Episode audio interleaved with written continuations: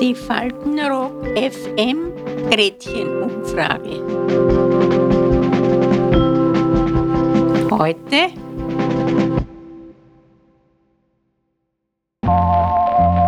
Wendepunkte im Leben.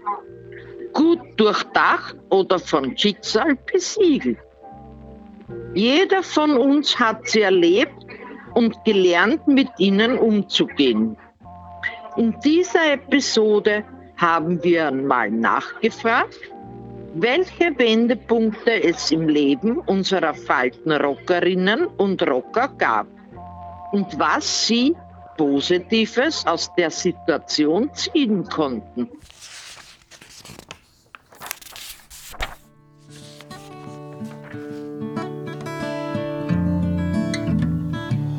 Ja, mein erster Wendepunkt in meinem Leben war, wie ich von Tirol nach Wien gezogen bin. Von da an war das Leben also total anders.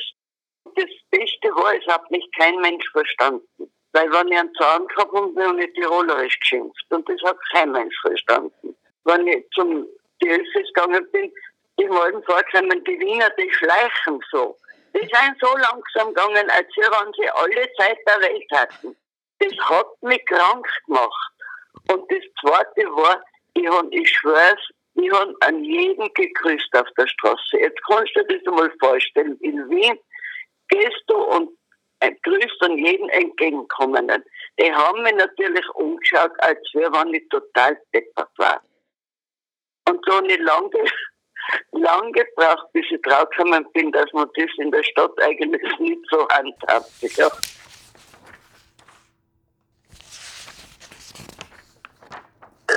Wendepunkte, ja, Wendepunkte hat sehr viel gegeben. Wie mein Vater gestorben ist, war er 45 Jahre alt. Und da habe ich geglaubt, wir haben die Kleidung vom Leib gerissen und ich stehe noch da und niemand beschützt mich. Ich, ich habe so eine Bindung gehabt zu meinem Vater.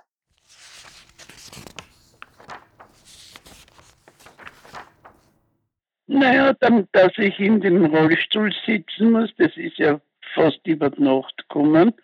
Es war gar nicht eingeplant. Janne konnte plötzlich nicht mehr stehen und meine Tochter hat den Hausarzt verständigt und kam dann ins Spital. Jetzt hat sich herausgestellt, das ist eine Nervensache. Da kann man leider nichts machen. Es war sehr gravierend für mich.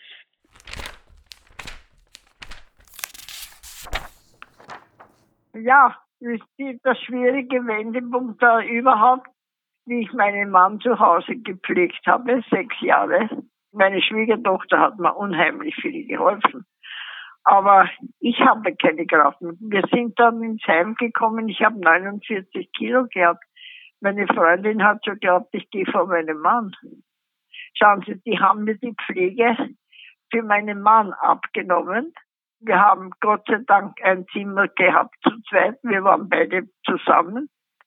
Und die haben angefangen, mich gesund zu beppeln, aufzubeppeln. Schauen Sie, ich habe immer gesagt, ich muss, ich will und ich muss, mein Mann braucht mich. Und, ich, und da habe ich mir gesagt, ich gehe da nicht mehr raus. Und ich bereue es nicht eine Stunde.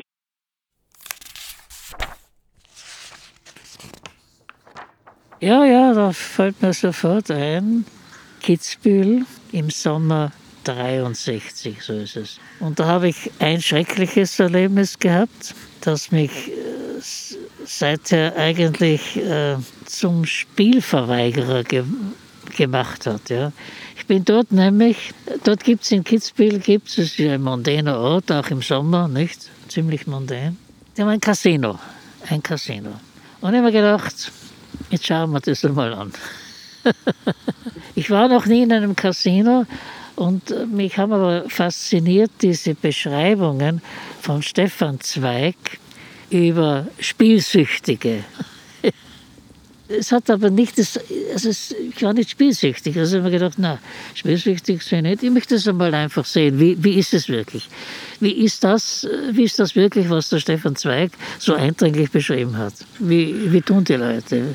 Es hat mich fasziniert, ja. Sehr unterschiedliche Typen.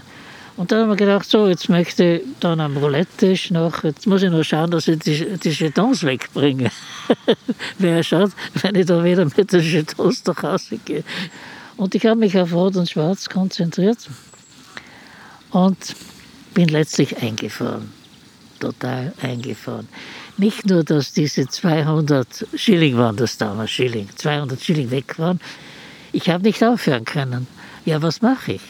Ich, ich? ich habe ja immer noch geglaubt, wenn ich jetzt immer wieder das verdopple, dann bin ich irgendwann einmal auf der Siegerstraße. Und genau das war nicht der Fall. Und das, was ganz arg war, was natürlich ganz arg war, ich habe ein bisschen Geld mitgehabt ja, und setze auf das, auf, das, auf das Spielfeld, lege 1000 Schilling hin. Und interessant ist Folgendes. Neben mir sitzt ein, der sozusagen öfters ins Spielcasino kommt und da spielt. Aber sehr gemäßigt. Ja. Und der sagt zu mir noch, tun Sie das nicht. Er hat mich gewarnt. Und ich habe diese Warnung ignoriert. Und es ist auch bei dem Tausender nicht gekommen. Nicht? Nein, nie mehr gespielt. Nie mehr gespielt. Ja.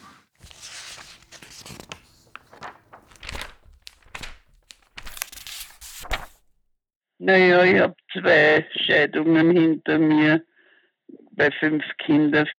Bei denen die Ehen waren nicht in Ordnung. Beide haben getrunken wenn ich nicht schon sagen muss, gesoffen. Und das war halt auch für mich sehr erschwerlich. Ich musste von Null anfangen, zweimal. War eigentlich sehr selbstständig. Ich hätte keinen Mann gebraucht. Ich habe mein Geld immer selber verdient. Es musste gehen. Es musste gehen.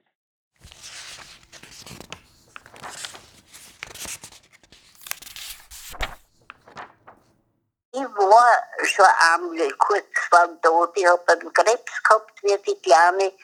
Ja, meine jüngste fünf Monate alt war, habe ich einen Gebärmutterkrebs gehabt. Da bin ich operiert worden und am 16. Am 16. Tag nach der Operation habe ich so einen schweren Blutsturz gehabt.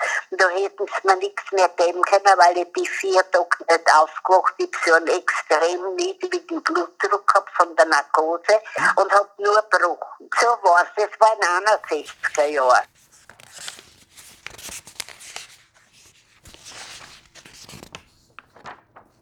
Naja, ich selber, das war, wie ich die Herzoperation gehabt habe. Ja, da habe ich geglaubt, da muss ich sterben, aber ich habe es überstanden. Das war eigentlich ein einschneidendes Erlebnis. Naja, weil ich optimistisch war und weil ich gute Ärzte gehabt habe und dann war ich auf Rehab.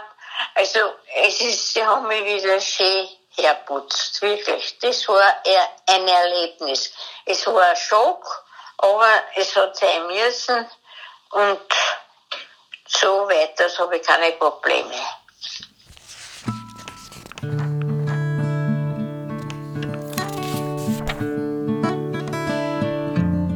Ja, das war vielleicht der größte Wendepunkt, dass wir ins Heim weitergekommen sind. Kann man sagen. Aber wir waren zusammen bis zum Tod von meinem Mann. Ja, da kann man wirklich sagen, bis der Tod uns schneidet, gell? Ja, das Positive, dass ich, schau, das Positive ist also, was, was habe ich gelernt? Also, dass diese Arroganz, sowas kann mir nicht passieren, ja, äh, die war völlig, die war völlig fehl am Platz, ja eine, eine Lektion fürs Leben, ja? Naja, ich, ich, ich hätte mir keinen Mann nehmen sollen, glaube ich. ich. Ich hätte Hunde züchten sollen.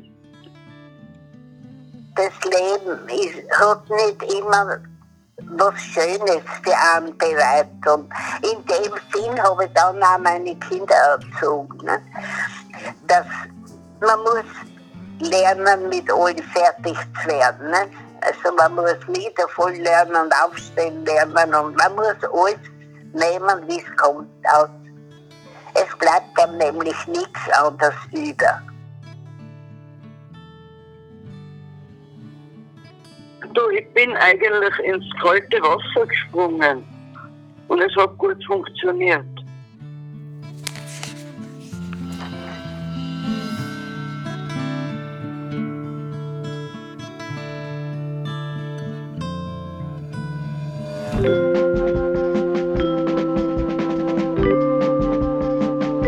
Die Faltenrock FM Gretchenumfrage. Bis zum nächsten Mal. Adieu.